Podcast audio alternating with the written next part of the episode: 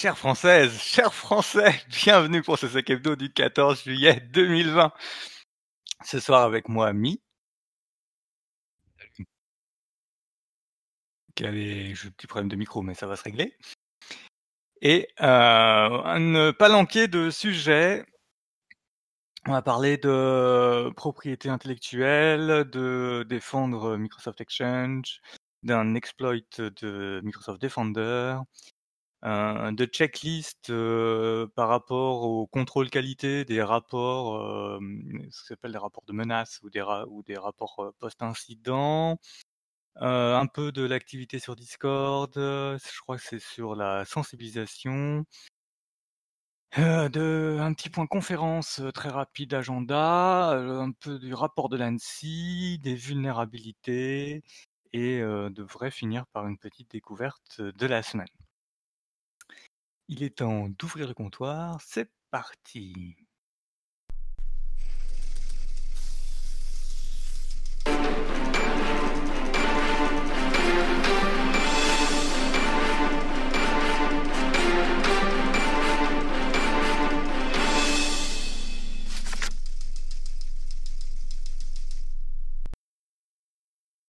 Mais avant toute chose, on commence par une news people parce qu'il l'a annoncé partout sur Twitter, donc on peut se permettre de la reprendre. C'est notre petit Loïs, notre petit Loïs qui s'est marié il n'y a pas longtemps, qui est en voyage de noces là.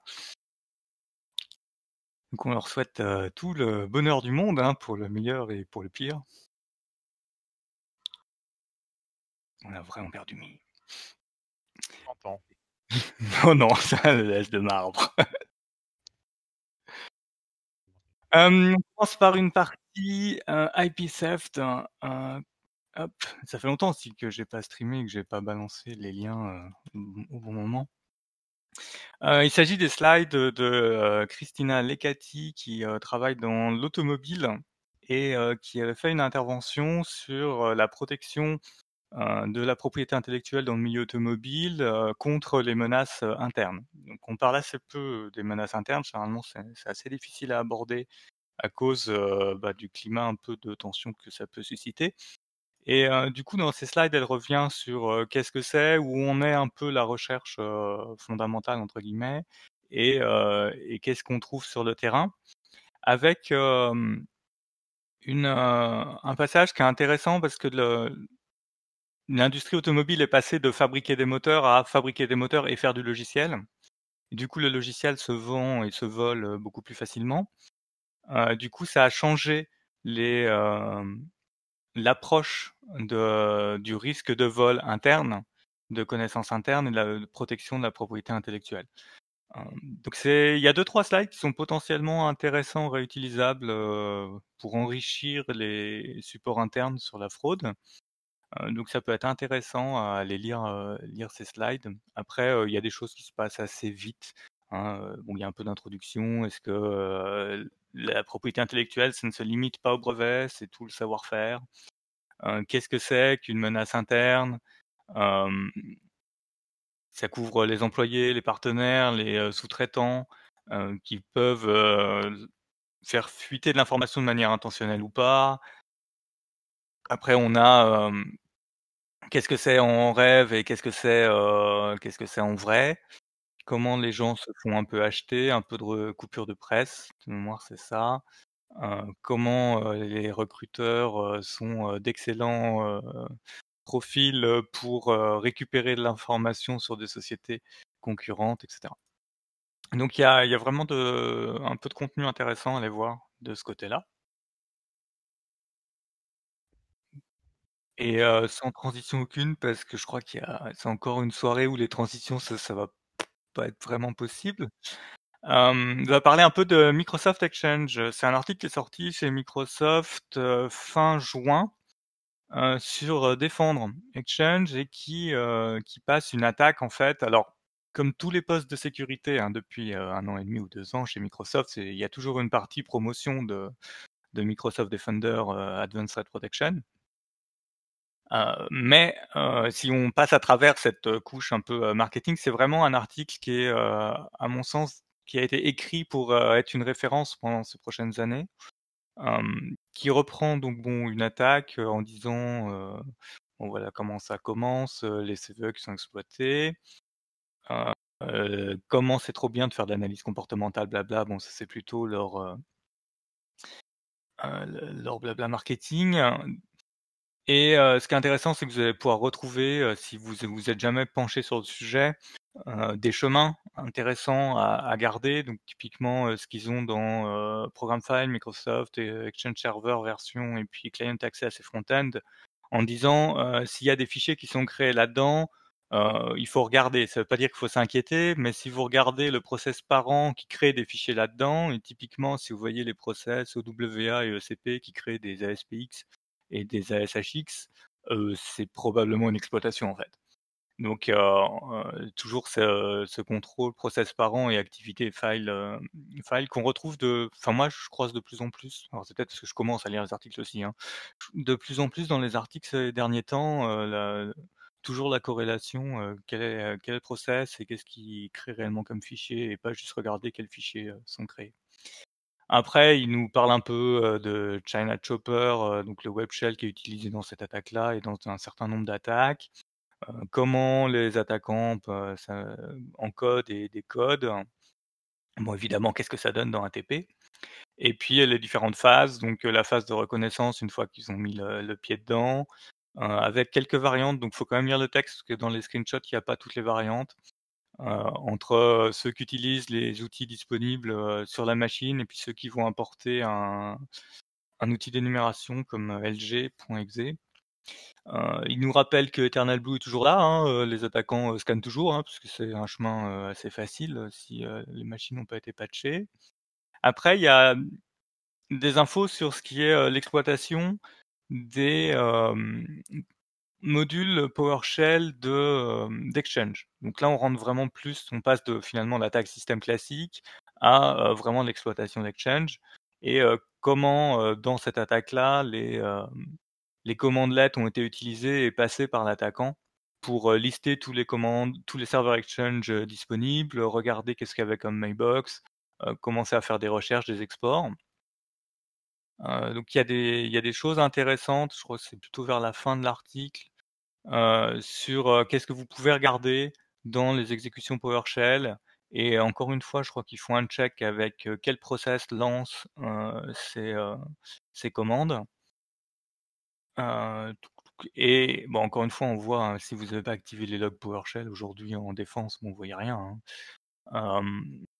Il y a une partie, persistance, classique je dirais, comment on dit? Enfin ils se rajoutent administrateurs de la machine, puis, ils vont récupérer des tokens, ils vont aussi, descendre le niveau de sécurité de, la connexion pour que le mot de passe de domaine admin soit stocké carrément en clair dans LSASS, puis après le récupérer.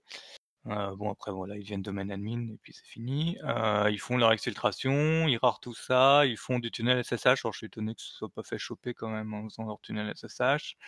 Mais, heu, et après bon, ils sortent, heu, ils sortent toutes les infos. Un truc à où j'ai tiqué, faudrait que faudrait que je regarde, mais apparemment la Tamper Protection, c'est-à-dire l'incapacité pour un attaquant de de désactiver Defender, ce serait dispo que dans Defender ATP, donc que dans la version payante. Et donc on a les 3 clés de registre, enfin les 4 commandes à passer pour se débarrasser de Defender. Je suis un peu faudrait que j'essaye de les passer, sur une machine, voir quand même si ça si, heu, Defender il tique pas quand tu fais ça. Heu, donc un bon article pour voir, heu, bon une attaque contre une infrastructure Exchange qui, conduit à la compromission de toute l'infrastructure et puis, quelques recommandations et la 1re, hein, la number 1, c'est, heu, apply the latest security update. Voilà, on le dira pas souvent, pas assez souvent, je crois qu'on va en parler encore, toute la suite, mais patcher, patcher, patcher, patcher! Voilà, après il y a des contrôles de groupe, ça, ça peut être intéressant aussi si vous faites déjà du contrôle de groupe, AD à privilège, ben, vous pouvez aussi faire du contrôle de groupe, de Exchange et puis, ben, pendant que vous y êtes, faites aussi les contrôles de groupe sensibles, Azure, si vous avez de l'Azure et compagnie. Voilà, bon après c'est préparation de produits et cetera. Donc un bon article de Microsoft sur la protection de Exchange qui est, heu, forcément si vous l'avez on-prem, heu, exposé. Heu pendant qu'on est chez Microsoft, un autre article intéressant sur un exploit de Defender. Sorti pareil fin juin, euh, CVE 2020 1170. Élévation de privilèges euh, à travers Windows Defender. Et là, on a le, ben, le chemin poursuivi par euh, le, chercheur en vulnérabilité pour réussir à atteindre son exploit. Et j'ai trouvé que l'article était bien documenté, assez facile à lire. Enfin, disons que ça se lit, quoi. c'est si vous faites un peu dans l'exploit ou vous cherchez un peu comment ça marche, comment on fait, bah, c'est un, bon, bon write-up. Il y a un peu, un peu de contenu. Hein. C'est technique. Hein. Ce qui nous amène, donc tout ça, ça nous fait des incidents, des incidents. à la fin, quand on survit, on fait des rapports. Et là, j'ai une présentation non, je sais plus de qui, mais on va retrouver ça assez, assez rapidement, de Lenny Zeltzer. Donc, euh, c'est un talk Sens qui a été publié. Hein, je trouve que Sens publie beaucoup de choses en ce moment euh, qui peuvent pas faire leurs events euh, live. Enfin, en présence physique, ils font tout à distance et du coup, je trouve qu'ils s'occupent beaucoup de la sphère médiatique c'est un talk, euh, c'est plus euh, durer 40-50 minutes, de comment écrire des rapports qui, un, sont lisibles, en virant tout ce qui sert à rien et en atteignant à peu près vos cibles. Il y a beaucoup de choses là-dedans, moi qui m'ont pas parlé parce que c'est des choses que, que je maîtrise depuis un certain temps, parce que j'ai une activité d'écriture qui est quand même assez intense, donc ça me mais je pense qu'il y a plein, il y a plein de gens à qui, euh, si l'écriture c'est pas votre kiff, euh, il y a plein de tips de comment euh, faire vos phrases de manière à enlever tous les mots qui servent à rien, à cibler votre lectorat. et on a ces slides. Et à la fin, il nous file une, une checklist de quand lui il ouvre un, un threat report, qu'est-ce qu'il y a, comment il évalue sa qualité. Et là, on trouve est-ce qu'il y a les éléments clés, c'est-à-dire quelles sont les conclusions les plus importantes? Est-ce que je suis capable de les sortir facilement? Une conclusion du rapport. Quel était l'objectif ou du moins l'intention de l'attaquant? Quels étaient les composants IT qui ont été ciblés? Qu'est-ce que, est-ce que cette menace, c'est une menace qu'on retrouve dans certaines localités, dans certaines industries En gros, est-ce que c'était que pour nous? Est-ce que c'était ailleurs? Comment, quelle était, quelle est la caractérisation de la menace? Est-ce que ces acteurs étaient en train de cibler un process business particulier ou des cibles particulières dans l'entreprise en tant, en tant que personne? Hein, est-ce qu'ils ont ciblé votre administrateur de tel système? Est-ce qu'au contraire, ils ont ciblé plutôt les gens de la compta, etc. et quel était un peu le niveau de motivation de l'attaquant Est-ce que juste c'était un opportuniste, il est passé par là, il a fait ce qu'il pouvait, ou est-ce que c'est quelqu'un qui a, vraiment, quand il a buté contre un obstacle, il, a vraiment cherché à, le dépasser et à atteindre, atteindre son objectif? Et il y a cette checklist, elle continue encore là sur sur cinq éléments majeurs et à chaque fois il y a trois ou quatre points. Donc ça, ça peut être intéressant à regarder par rapport au rapport que vous voyez ou que vous devez écrire, de vous dire bah tiens est-ce que est-ce que je réponds à ces points si vous en êtes capable, hein, parce que là-dedans il y a quand même des éléments de threat intelligence qui sont non négligeables et pour lesquels bah, si vous n'avez pas les sources et les infos, vous risquez pas de de pouvoir répondre à ça dans vos rapports. Mais ça, c'est intéressant. En fait, si allez, je dirais, vous pouvez zapper la présentation et lire d'abord le PDF. Et si le PDF vraiment vous intéresse et que vous vous dites comment je pourrais mieux rédiger dans la forme mon rapport, vous pouvez regarder la présentation. Après, on a eu une petite discussion sur Discord.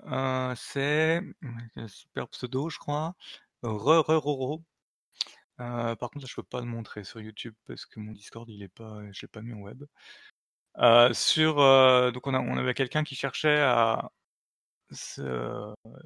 s'approprier la sensibilisation, qui nous a linké différentes ressources qui étaient passées moi, depuis 2018, c'est ça, hein, donc des, des, choses qui sont sorties. C'est toujours bien de repasser les liens et puis de, de voir si c'est des choses que vous connaissiez ou pas. Heu et donc heu, c'est un message qui est épinglé dans le canal discussion du comptoir, donc heu, ben, faut joindre le Discord du comptoir sécu et dans le canal discussion, vous avez une épingle en haut et si vous cliquez dessus, vous trouverez le message avec les liens. Et hésitez pas, à discuter sur, de et à aborder vos problématiques, sur le sur le comptoir. Je de chercher la suite là. J'ai 2 navigateurs et là je crois que je suis revenu en arrière, je suis revenu dans le passé. Je suis sur les notes de fin juin.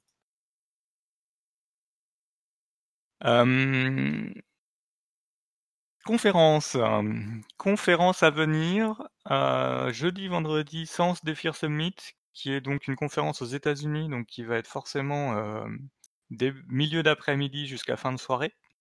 Les 2 jours sont gratuits alors que d'habitude c'est une conférence payante. Je pense qu'on peut toujours s'inscrire. Je crois qu'ils sont en train de scale leur, événement, pour, supporter toutes les inscriptions, qu'il y a eu. De mémoire, ça va être, un Zoom pour, la partie, diffusion et qu'est-ce que j'ai vu passer pour la partie chat? Heu, je crois que c'est Discord. C'est Discord ou c'est Slack? Je crois que c'est Discord.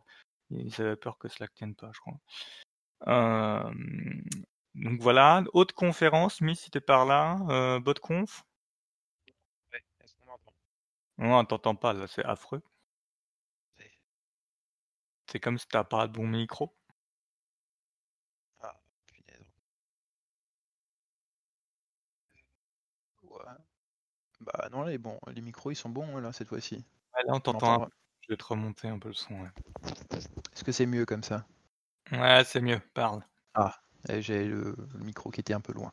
Euh, donc euh, BotConf, euh, le CSP euh, s'arrête dans quelques heures, donc bah, du coup dépêchez-vous si vous voulez se mettre. Mais bon, le temps que nous on publie, je pense que ce sera mort, donc ça, sera uniquement valable pour ceux qui sont en live maintenant.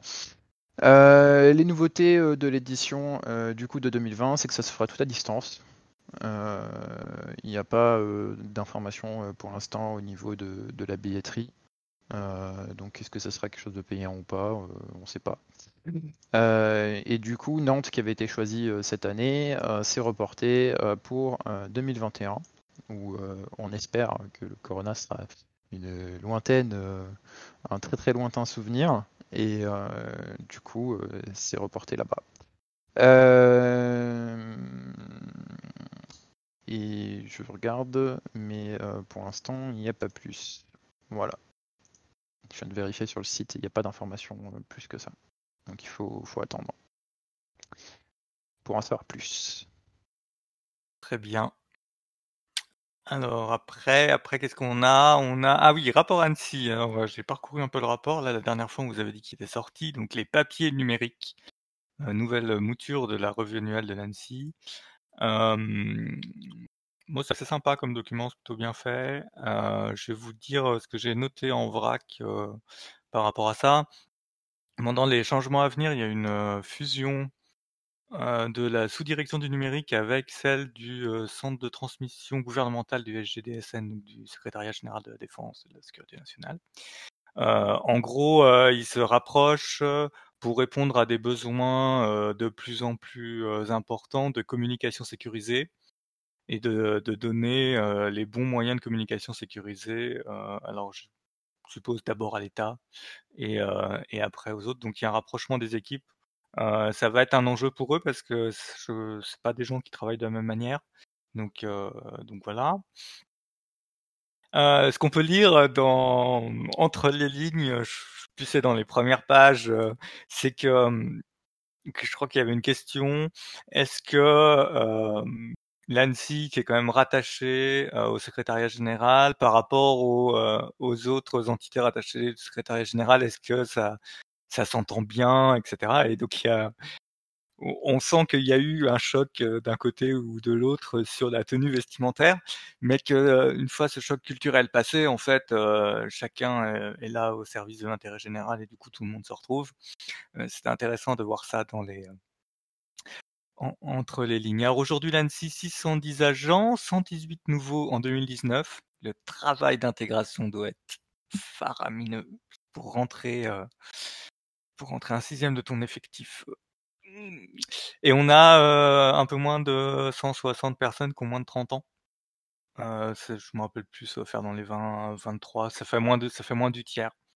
Donc un bon, un bon renouveau.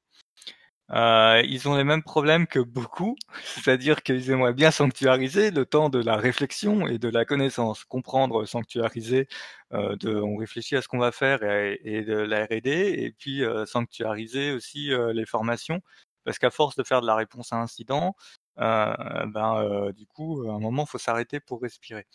en parlant de ça, ils ont traité dans les, alors j'arrondis les chiffres hein, parce que moi les chiffres exacts des KPI ça m'énerve. 2300 signalements, 370 incidents, 9 incidents majeurs, 16 opérations. Donc en fait, à chaque fois que je donne un nouveau chiffre, c'est que la situation est plus grave. Donc bon, effectivement, ils sont très occupés, ils aimeraient bien avoir un peu de temps pour euh, travailler sur euh, leur technique et pour continuer à se former. voilà, une euh, ambition de l'agence de prendre mieux en compte les réalités de ses partenaires. Donc ça, c'est c'est intéressant. C'est on a je sais pas si on a souvent reproché, mais euh, des fois, on avait des guides où on disait ouais, euh, bah, va appliquer ça en vrai. Et euh, donc, bon, il y a voilà, ils en sont conscients, il y a cette démarche de rapprochement. On a pas mal, enfin une bonne partie qui, qui insiste sur les publications et le rapprochement de l'ANSI par rapport à sa communauté. parce que l'ANSI, c'est aussi de la recherche quand même. Hein. Il y a des gens qui font de la recherche, parce qu'il y a une quarantaine, cinquantaine de publications, il y a des thèses en cours, il y a des partenariats qu'est-ce qu'on j'ai vu d'autre? le cybercampus, alors j'avais suivi de très, très loin, hein, moi, ce machin-là, là. C'est un truc où ils ont nommé, c'est quoi? C'est le patron d'Orange Cyberdéfense, je crois, qui essaye de piloter ça. Alors l'idée, c'est, pas d'avoir un stand, de sponsors, c'est d'avoir, de construire un écosystème opérationnel qui, qui répond vraiment à des besoins de design de nouvelles solutions, qui répondent à des problématiques concrètes et de permettre aux différents acteurs qui seront sur ce campus de mieux se découvrir et de bénéficier de ce que les uns peuvent apporter aux autres. On devrait avoir l'année prochaine un site euh, physique ouvert à Rennes de l'ANSI. Moi, je pense que c'était déjà le cas, mais apparemment non. Rennes qui vraiment devient la, the place euh, cyber euh, pas trop cher de la France. Euh, qu'est-ce que bon, ils reviennent un peu sur Secnum Academy avec leurs 16 000 personnes qui ont été au bout quand même. Euh, à un moment, il y a des interviews, donc il y a une interview du, euh, du patron du CRTU et qui dit deux choses. Il dit bon, ce serait bien quand même d'arrêter d'empiler les solutions de sécurité puis de développer les skills des gens. Hein. Ça fait que 20 ans qu'on dit. Et, et il a un rêve. Alors celui-là, je vais vous le lire parce que ça, moi aussi, moi aussi, je, partage son rêve. Celui de voir émerger une sorte de tiers de confiance qui recueillerait les informations liées aux, incidents, au, vrai poutrage, quoi. Euh, on vérifierait la qualité, intégrerait certaines limites de diffusion et les fusionnerait avec d'autres données avant de les transmettre. Bon, en gros, il aimerait bien pouvoir faire son métier, quoi comme quoi, il y a encore beaucoup de réticence à transmettre des informations sur des attaques.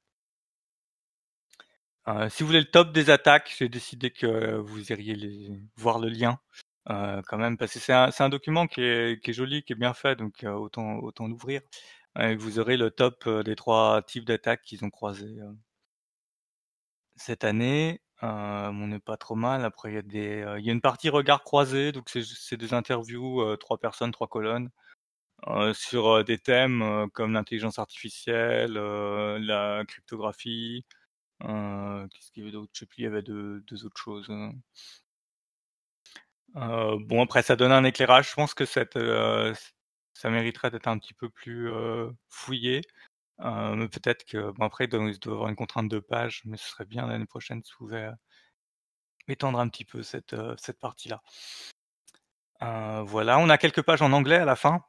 Donc c'est marrant parce que c'est quand même eux qui, qui, utilisent le plus le français et on a eu des avis CTI publiés en anglais.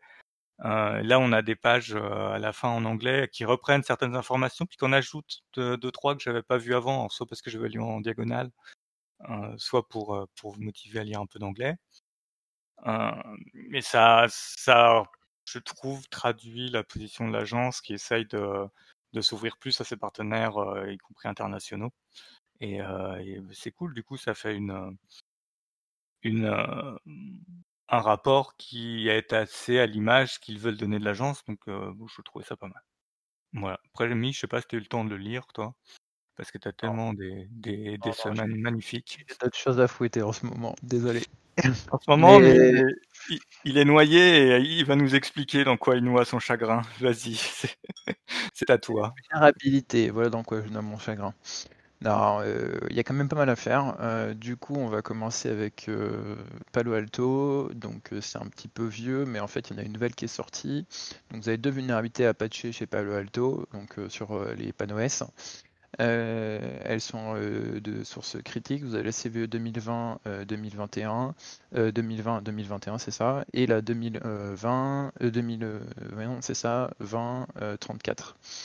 Euh, ces deux CVE euh, concernent euh, du coup la première un bypass et la deuxième, si je dis pas de bêtises, c'est commande d'injection. Ouais, c'est ça, c'est OS commande d'injection.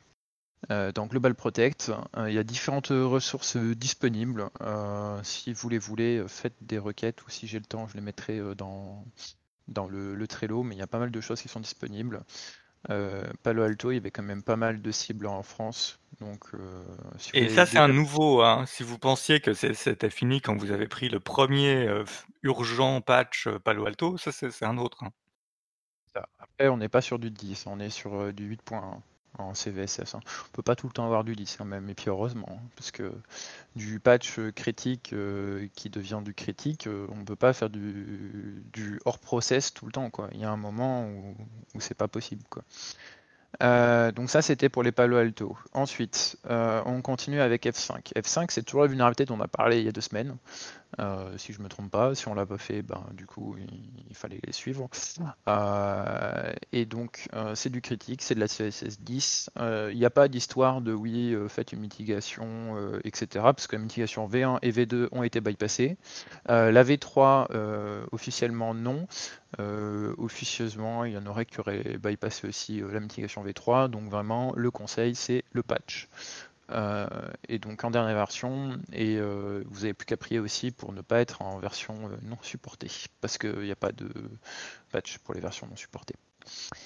Euh, ensuite, Citrix. Alors, euh, Citrix, on se rappelle tous de ce qu'il y a eu en décembre, hein, donc euh, la CVE 2019-197-81 de tête, qui a conduit à X déploiements de ransomware et d'attaques contre des entreprises. Là, on est à peu près dans le même scénario. après, c'est pas exactement la même chose, euh, mais on a déjà des exploitations in the wild, donc euh, ce qu'on conseille, c'est du coup un patch immédiat euh, de vos infrastructures. et, bon, là c'est un peu tard hein, quand même, parce qu'on est le 14 et qu'on a vu ça fin de semaine dernière, milieu de semaine dernière, je crois, pour les premiers bypass. Il y a un blog du NCC Group qui est disponible, qui, vous, montre un petit peu les exploits qui ont été publiés c'est des exploits chaînés hein, pour euh, Citrix. Voilà. Euh, et dont, euh, si je dis pas de bêtises, 5 sont déjà dans la nature. en description et après on a vu que dans la nature en attaque, donc ce qui est vraiment utilisé contre des attaques, il y a déjà des choses assez complètes dessus. Donc ça, euh, c'était euh, pour euh, Citrix. ensuite, on a eu Juniper. je ne vais pas vous faire le détail, il y en a beaucoup trop. Et il y en a encore un qui est sorti tout à l'heure. Donc Juniper, c'est du matériel Juniper. Allez voir, il y a du patch faire. on attend encore la description, enfin la publication du CPU pour Oracle, qui est annoncé dans les prochaines heures. Euh, pour l'instant, euh, dans le pré-update, euh, enfin dans le pré-release announcement, il y a quand même d'autres choses qui me font un petit peu, un petit peu flipper, on va dire. notamment, on a sur les databases, la plus grosse CV sera 8.8. sur les Berkeley DB Executive, la plus grosse, elle a 7.3. Sur Big Data Graph Executive Summary, il n'y a pas de CVSS, donc à mon avis, c'est un truc soit qu'ils ont pas rate, soit qui ont fait une faute et du coup ça sera un 10.0 s'ils ont oublié un truc ou c'est pas, donc euh, à voir. Euh, sur le Global Lifecycle Management Executive, euh, du coup, on a 0 aussi. 9.6 pour le Golden Gate.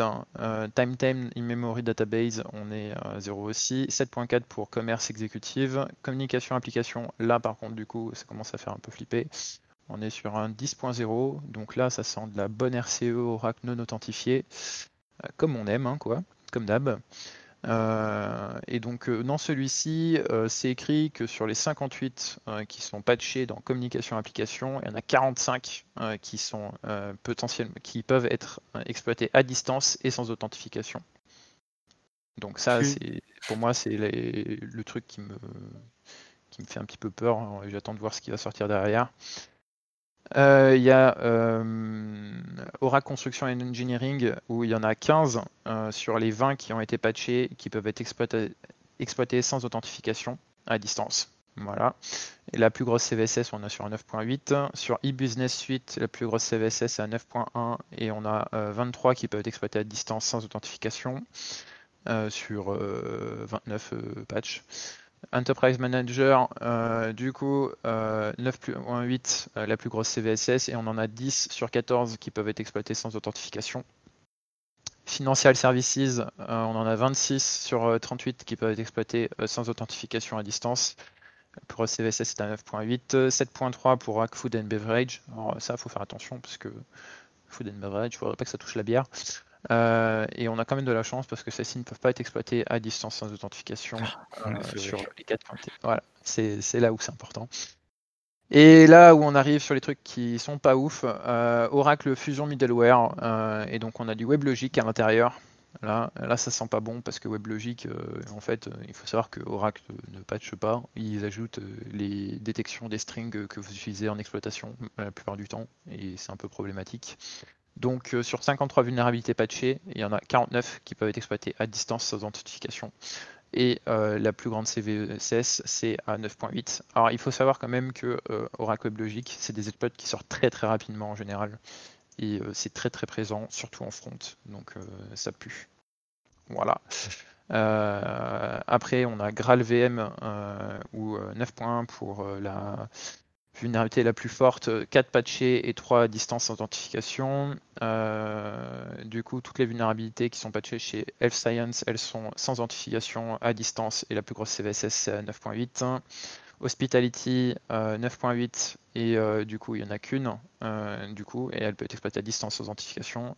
Et ça, on n'est pas ouf non plus sur la partie hospitality parce qu'en ce moment les hôpitaux sont de bonne vue, enfin de de, bonnes targets pour, euh, pour ce type d'exploitation. Euh, Hyperion euh, chez Oracle, pas de vulnérabilité exploitable à distance sans authentification, donc bon ça va. Il y a quand même trois patchs hein, et la plus petite CVE est à 4.2. la plus grande ah ouais, Hyperion c'est le reporting financier. C'est ça. Généralement la consolidation des chiffres pour la bourse. Ouais, mais qui, les financiers, on va les voir après avec SAP, il y a de quoi faire. Euh, iLearning, il y a un patch euh, il ne peut pas être exploité à distance. 7.1. Euh, insurance, on est à 7.5 la plus haute. Et il y a 4 vulnérabilités par contre qui peuvent être exploitées à distance euh, sans authentification. Java SE, du coup 11, dont toutes les vulnérabilités peuvent être exploitées à distance sans authentification. 8.3, le plus gros. Oracle JD, Edwards.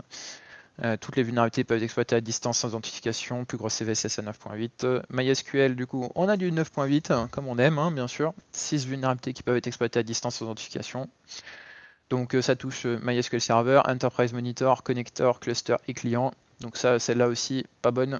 Il va falloir faire attention parce que des bases SQL à poil sur Internet, on en a quand même un certain nombre. Euh, PeopleSoft, euh, du coup, 9 euh, vulnérabilités exploitables à distance, sans authentification, plus grande CVSS à 8.2. Et dans le retail, plus grande CVSS à 9.8, 34 vulnérabilités exploitables à, distance sans authentification. donc là, il y a de quoi faire, hein, c'est pas beau. Euh, Siebel pour le CRM d'Oracle, 9.8, hein, toutes les vulnérabilités, donc il y en a 5 qui peuvent être exploitées à distance sans authentification. Euh, supply chain, 9.8 euh, euh, sur 22 vulnérabilités, 18 à distance sans authentification. système, Oracle System, du coup, celui-ci, pas de vulnérabilité exploitable à distance et plus grande CVSS à 6.5. Utilities, 7.5, la plus grande CVSS et une seule vulnérabilité mais qui peut être exploitée à distance sans authentification.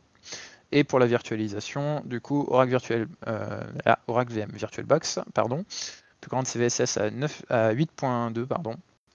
sur les 25 patchs, par contre, rien ne peut être exploité à distance, sans notification. C'est là qu'on voit quand même qu'Oracle, ils ont racheté la moitié de la planète. Quoi.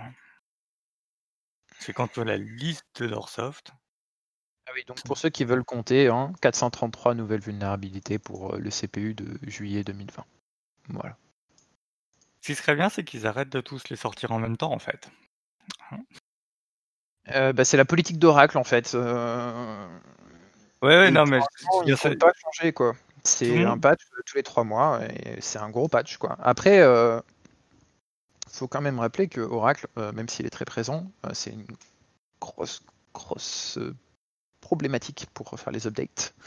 On va dire ça comme ça. Euh, souvent, euh, il y a des, plantages, etc. Donc, euh, trois mois pour tester et mettre en prod, moi je trouve ça déconnant sur certains points, mais sur la plupart, non, pas du tout. Hein. Surtout quand on sait comment ça fonctionne. Voilà pour Oracle. Et maintenant, on passe à la suite. il y en a encore. donc, hop, je reprends mes notes.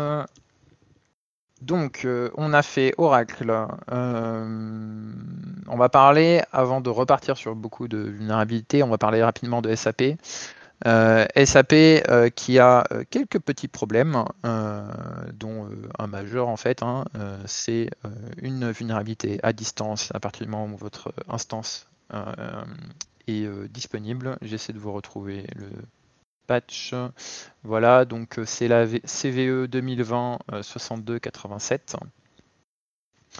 Donc en fait, euh, il n'y a pas d'authentification euh, qui est fait et donc ça permet d'un attaquant sur SAP NetViewer AS Java dans les versions 7.30, 7.31, 7.40, 7.50. du coup, de pouvoir se connecter de manière non authentifiée euh, sur le SAP euh, Java System. Et euh, derrière, vous avez la possibilité de créer un administrative user et faire tout ce que vous voulez dessus. globalement, sur ce qu'on a pu voir, parce que du coup, on a assisté au, à la, à la conférence de, de Napsys. Euh, c'est les chercheurs de Napsys hein, qui ont trouvé ça. On est sur une CVSS sur 10.10. Euh, il y aurait 40 000 SAP Enterprise Customer qui seraient affectés dans le monde. Bon, ils ont fait des recherches avec Shodan, tout simplement. Hein. Euh, pour l'Europe, ça représente 598 instances. donc on est non authentifié, ça a un impact total sur la confidentialité, la viability, l'integrity. Euh, c'est exploitable à travers une simple requête. Euh, et euh, surtout, il y a plusieurs choses qui sont problématiques dans ce qu'ils nous ont décrit. du coup, c'est ce qu'on peut faire derrière. Ils disent que potentiellement, ça ne peut laisser aucune trace d'activité. Alors moi, je pense qu'ils ont dit ça par rapport au fait qu'une fois qu'on est admin, on peut supprimer les traces. Je pense que c'est ça. après, bon, il faut, voir si c'est ça ou pas quand ça sortira. Euh, qu'est-ce qu'on peut faire avec? Donc, ils ont laissé quelques potentiels euh, malicious activity, donc euh, modifier les records financiers, choper des informations personnelles identifiables, les P2I, altérer les datas et supprimer ou modifier les logs et les traces. et d'autres actions, hein, par exemple, faire des prises d'otages d'instances SAP, des choses comme ça. Quoi c'est plutôt pas mal. Euh, bon après, euh, sur la présentation, ils ont mis en, exergue le GDPR, euh, la Californie, California Consumer Privacy Act et le Privacy Act au Canada. bon après, hein, globalement, ce qu'ils disent, c'est que les impacts, ça pourrait être de créer des vendeurs et des employés et les payer, et du coup faire de l'exfiltration, enfin de faire du blanchiment d'argent. avec ça, on pourrait faire il y a des choses intéressantes qui peuvent. Euh, enfin, le blanchiment. Sortir de l'argent de l'entreprise de manière euh, plus ou moins légale, puisqu'après, il faudrait inspecter pour savoir si cet employé existe vraiment. Quoi. Ouais, ouais. La fraude classique, quoi. Voilà.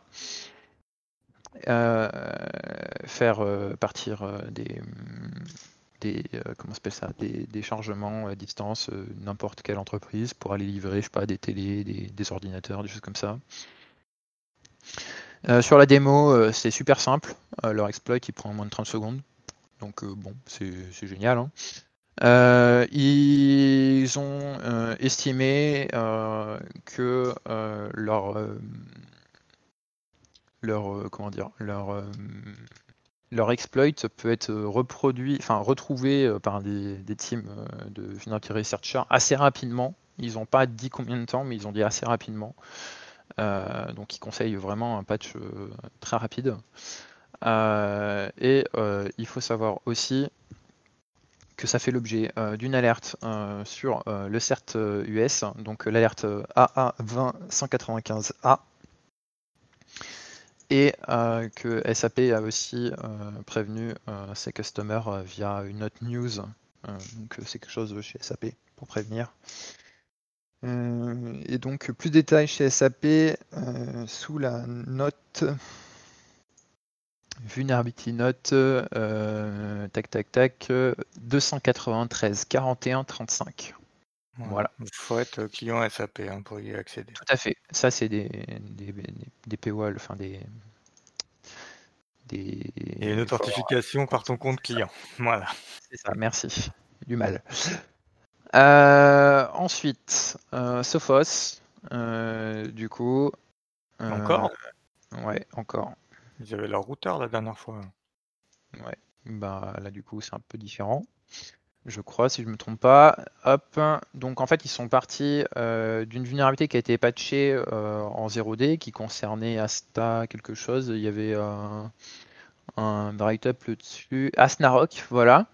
Euh, donc c'est CodeWiSec. Donc ils ont reverse la vuln, ils ont trouvé comment, elle fonctionnait, etc. Ils ont trouvé un premier bypass qu'ils ont documenté, du coup ils ont fait un refix. Et euh, ils en ont trouvé un autre qui a été fixé euh, du coup euh, aujourd'hui. Alors je cherche la timeline qui doit être à la fin, j'imagine, c'est ça. Donc en juillet, en juin et en juillet 2020, donc en juin, ils ont release le firmware 18.0 MR1-1 qui contenait un, fixe à l'intérieur. Et ils release encore un nouveau fixe hein, pour la 17.5 MR13 Hein, qui contient euh, le fixe du coup pour les versions 17. Euh, soit ils le release aujourd'hui, soit ils le euh, ils l'ont réalisé juste avant. Et donc aujourd'hui ils ont publié le blog post. Alors c'est de la 0D en D, à vous de, checker exactement. et le matériel chez Sophos qui est affecté. J'essaie de retrouver. Hop. Tac. Ça concerne. Euh... Tac, tac, Ah mais il y a trop de. Le, site de Sophos, je n'arrive pas à trouver leur site Firewall Product. Voilà, merci. IG Firewall Product. Donc, euh, Sophos, XG Firewall Product, exactement. Donc euh, bah, mettez à jour vos dernières versions là-dessus. Euh, le write-up est assez détaillé, euh, il y a tous les codes qui sont nécessaires pour faire joujou avec. donc attention à ça. Surtout que les firewalls sont souvent en première ligne, donc c'est pas la joie en ce moment pour les équipements de première ligne, on va dire ça comme ça. donc ça c'était pour Sophos. ensuite on revient on a euh, du coup Adobe. Adobe, euh, je vais passer très rapidement. Il y a eu 4 patchs. Euh, je vais vous faire un truc très très rapide dessus. Non, il y en a eu 5, pardon, excusez-moi. Donc APSB 20-33 sur Adobe Media Encoder, Critical mais en P2 pour patch. APSB, APSB 2036 pour Adobe Media Encoder en Critical en patch 3. hop, euh, non, c'était Creative Cloud Desktop le premier, pardon. Je me suis trompé euh, sur euh, ma ligne. APSB 20-42 pour Adobe Genuine Service en important et en patch 3. Code Fusion en important patch 2 pour la PSB 2043 et le dernier du coup APSB 20-49 Adobe Download Manager Critical et en patch 3. Donc les patch 3 c'est les patching priority chez Adobe donc ça vous dit sous combien Adobe vous conseille de faire la mise à jour tous les patchs sont disponibles pour euh, les vulnérabilités d'Adobe. Voilà pour Adobe. Et puis bah maintenant, euh, on revient euh, sur un peu du lourd. Microsoft, là il y a du monde. Donc, Microsoft, 17 vulnérabilités critiques en RCE critical, dont certaines qui vont faire l'objet de publications détaillées, notamment une chez Checkpoint dont on va parler après. Je vais juste revenir rapidement et vous faire un petit point par composant en fait hein, qui, a été patché. Euh, alors par contre, ça va mettre un peu de temps. Voilà, donc euh, Hyper-V, euh, Remote FX, VGPU. En fait, globalement, il vous conseille de désactiver le Remote FX. Il y a 1, 2, 3, 4, 5, 6 vulnérabilités qui sont concernées dessus. le .NET Framework, SharePoint Server et Visual Studio concernés par une vulnérabilité. Euh, le Windows DNS Server, on va en reparler à la fin. Euh, Direct Write, euh, donc une seule vulnérabilité. Windows Address Book, Performance Point Service, encore une vulnérabilité. Microsoft Outlook, il y en a une. hop, je ne veux pas dire de bêtises, donc je vais la reprendre. tac, donc c'est dans le contexte de l'utilisateur. Et tac, donc si l'attaquant envoie un fichier spécifique et qui est ouvert du coup par Microsoft Outlook. Voilà. donc ça c'est dans le cas de, l'ouverture. Et sinon en envoyant encore un mail spécifique. Donc que des, des, en ce moment sur, sur cette partie-là. Ensuite on a le RDP, mais cette fois-ci sur la partie client donc euh, c'est moins risqué que la partie serveur. Mais bon, attention, hein, gardez vos patchs. Un bypass encore, enfin un RCE via un fichier LNK, hein, classique. Euh, GDI+, euh, qui a encore une vulnérabilité. Windows Font Library, hein, les fontes, on commence à avoir pas mal de, vulnérabilités. Bon là on en a qu'une cette fois-ci, mais c'est quand même quelque chose où il y a pas mal de recherches dedans. Et une vulnérabilité sur la partie VBS Script, on va revenir rapidement sur euh, celle du serveur. Euh, du coup, c'est la CVE 2020-1350. Alors officiellement, elle n'est pas encore publiée. Elle est censée être publiée euh, du coup ce soir à 10h. Donc ce soir, hein, le 14 juillet. donc 10h du soir. bon, après, on a encore des, des news outlets qui ont foiré l'embargo et ils sont pas très très contents chez Checkpoint. Euh, mais euh, globalement, vous avez à peu près l'information euh, nécessaire et donc il y aura un blog post dans à peu près une heure et quart qui détaillera tout ça. en attente quand même d'avoir des informations là-dessus, mais à, regarder quand même à côté parce que ça fait quand même l'objet, on va dire, de beaucoup d'attention sur ça. le CVSS, je crois qu'on est sur du 10. J'essaie de retrouver ça. Ouais, c'est ça, base 10 et euh, temporal en 9. Voilà. Ça concerne tous les Windows Server par contre. Voilà. Pour, euh, pour la petite joie. Euh, et puis, du coup, après, n'hésitez pas à les regarder chez Talos et Zéro d'initiative pour des backtrophs du patch Tuesday qui, qui, vont vous détailler un petit peu plus ça en détail. Voilà. Euh, pour Microsoft. Et je regarde si j'avais noté autre chose. À noter que pour Microsoft, il y a un advisory particulier, donc euh, dans les release notes, allez lire les release notes, concernant des filtres sur 2IS. Euh, c'est ça que j'ai lu tout à l'heure, je crois. donc quand vous regardez les release notes, vous avez. L'ADV, excuse-moi. ADV 20. Ouais, il y a plein de 0,2, plein de 0,8. Euh, c'est 2, 4, 0, 8 et euh, ça concerne pour euh, activer les filtres de ZIS, enfin sur les serveurs de ZIS pour les requests smuggling. Je pense que ça doit être par rapport à un truc qui, est, qui est sorti. donc,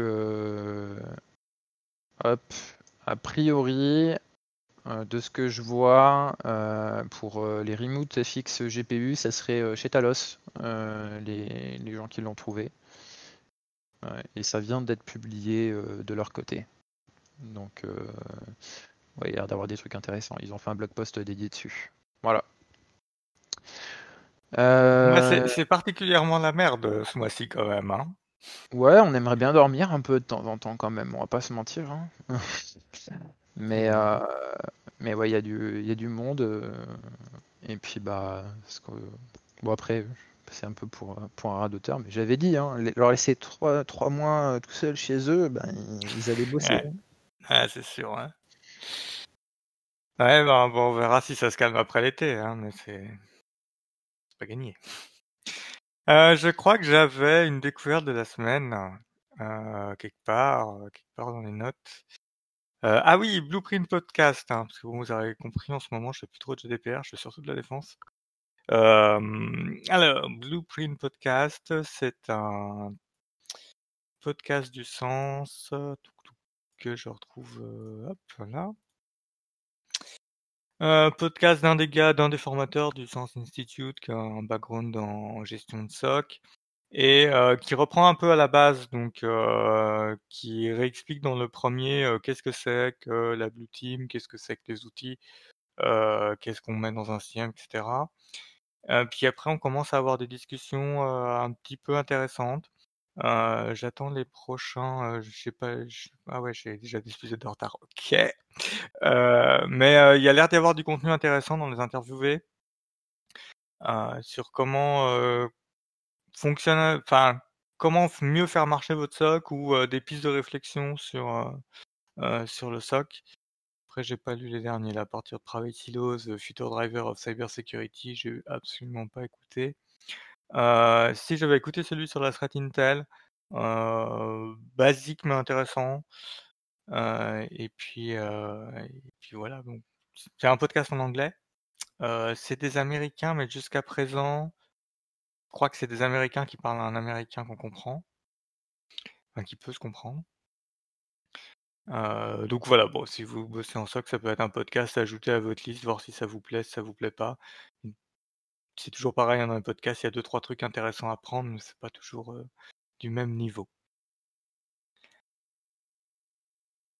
Et donc voilà, je crois qu'on a fait le tour euh, de des différents éléments. Oublié un truc pour les vulnérabilités qu'on vient de m'envoyer. Euh, du coup, euh, il y a aussi un gros fabricant euh, de, de telco, enfin de matériel d'équipement réseau chinois qui s'appelle C Dash Data, qui a été publié, enfin plein de d'informations intéressantes sur des vulnérabilités sur ce, fournisseur ont été publiées. En fait, il faut savoir que si ces data, c'est les, firmware et le matériel peut être aussi vendu sous autre- d'autres marques.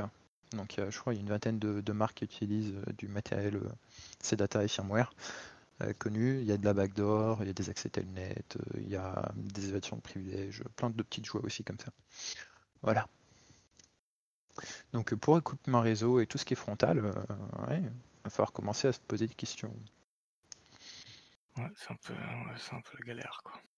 En tout cas, euh, bon, hein, nous, je crois qu'on va fermer le comptoir, et puis, euh, comme c'est le 14 juillet, on va dire vive la République, et euh, bon, on va faire chier, il va falloir euh, patcher, patcher, patcher. Euh, Ben, euh, bonne soirée. À plus tard.